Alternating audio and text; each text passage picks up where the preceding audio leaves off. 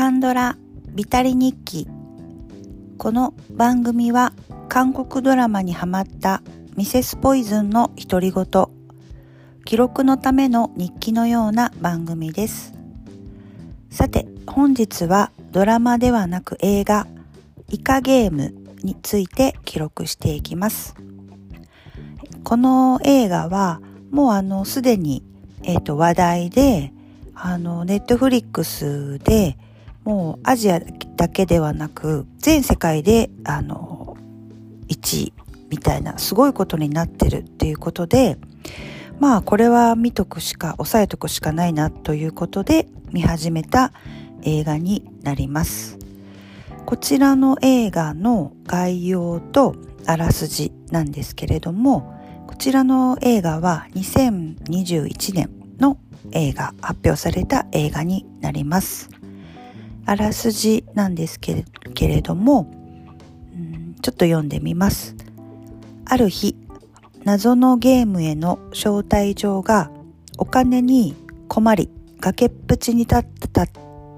ったとされ立った人々のもとに届きます。年齢、職業もバラバラな456人の参加者は悲惨な現状から抜け出すべく賞金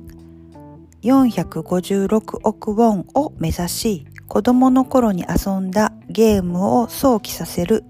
命がけのサバイバルゲームに挑むことに。というあらすじになります。主な出演者なんですけれどもえっ、ー、とギフンっていう男をえっ、ー、とイ・ジョンジェジョンジュさんがされてます。こちらの俳優さんは、えーと、映画「新しき世界」ですとか、えーと、この後、まあ見て実際見ているんですけれども「神と共に」とかにも出ていらっしゃる方です。で、えーと、この、まあ、義憤はもうあのお母さんが必死で働いたお金すら持ってこうギャンブルしたりする一発当ててやるみたいな、まあ、クソ男ではあるんですけれども主人公を義憤がやっていてその幼なじみなんですけれどもこの男をサンウっていう男を、えーと、パク・ヘスが演じています。この幼なじみのサンウはその街の中ではエリートで、えーと、ソウルで、えっ、ー、と経経理だったかな？銀行だったんですかねなんかそういう結構街の中では秀才で有名なエリートなんですけれどもあ株ディーラーですね。ディーラーであのお金に手をつけてしまってえっともう借金まみれというか穴埋めにお金が必要みたいなあの役でえー、っとパク・ヘスさんがされてます。こちらの方は私はこの刑務所のルールブックで見た俳優さんになります。であともうあの本当ゴロつきみたいな感じのえっ、と、ドクスっていう役を、ホ・ソンテさん。こちらの方は、えっ、と、ボイスとか、怪物とか、えっ、と、これもちょっと今、保留ドラマになっていますが、静かなる海とかにも出ていらっしゃる、最近よく見る俳優さんです。あと、えっ、と、北朝鮮からの脱北者という役で、えっ、と、セビョクっていう役を、チョン・ホヨンさん。こちらの方は新人で、この映画が初めてらしいんですけれども、モデルさんで俳優のお仕事をこのイカゲームで初めてした、えー、チョン・ホヨンさん。今話題ですけれども、の方とか、えっ、ー、と、ジヨンっていう役を、えっ、ー、と、イ・ユミさん。これは、えっ、と、今見ている、えっ、と、ちょっとゾンビものの、今私たちの学校はにも出ていらっしゃったりサプライズちょっとネタバレになってしまうんですけどサプライズ出演として実はコンユさんとかイ・ビョンホンさんっていう大スターといいますかもちょろっと出てるっていうところもちょっとミソにはなります。こちらのイカゲームはあのトガーニを取った監督が実はされの監督なので、まあ、その絡みもあってコンユさんが出ていらっしゃるのかなっていうふうに思いました。と、映画の感想なんですけれども、まあ、こう日本人が見ると、まあ、これ開示やんみたいな、まあもう元から、あの、あらすじを読んだ時点でそんな感じなんですよね。あと、まあ、ライアーゲームやんとか、いろいろ、まあ、デスゲームっていう、あの、ジャンルといいますかね、そういうのはいろいろあるかなとは思うので、あの、正直目新しさみたいなものはないんですけれども、あの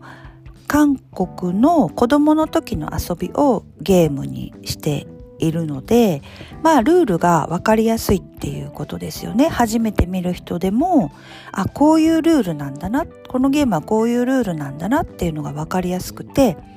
なのでゲーム自体は、あの、そんなに難しくないんですよね。あの、やっぱり日本のその、開示とかライアーゲームっていうのはその、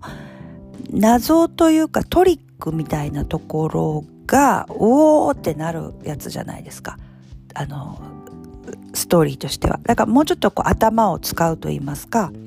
まあ、逆にそれが、あの、全世界で1位ってなるっていうのが、まあ、逆に割とやっぱり簡単な方が、あの、そういうところにおいては分かりやすいっていうことと、どちらかというとそのゲームのそのトリックとかっていうよりは、その人間模様というか、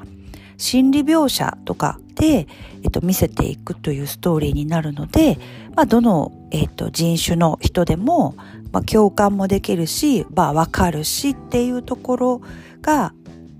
まあ、受けたんじゃないかなっていうふうに思います。あと、やっぱりでも、あの、まあ、好き、そこが好きだなとは思うんですけれども、あの、参加者っていうのが、あの、お金がないっていうだけではなくって、あの、それは、その、まあ、えっ、ー、と、主人公のね、義憤なんかは、そのギャンブルとかで、まあ、そのクズ人間になっていくんですけれども、そのクズだけけじゃなくって、その脱北者とかね、その外国人労働者みたいなものも出てくるんですよね。で、あの、虐待と言いますか、その子供育てるの放棄して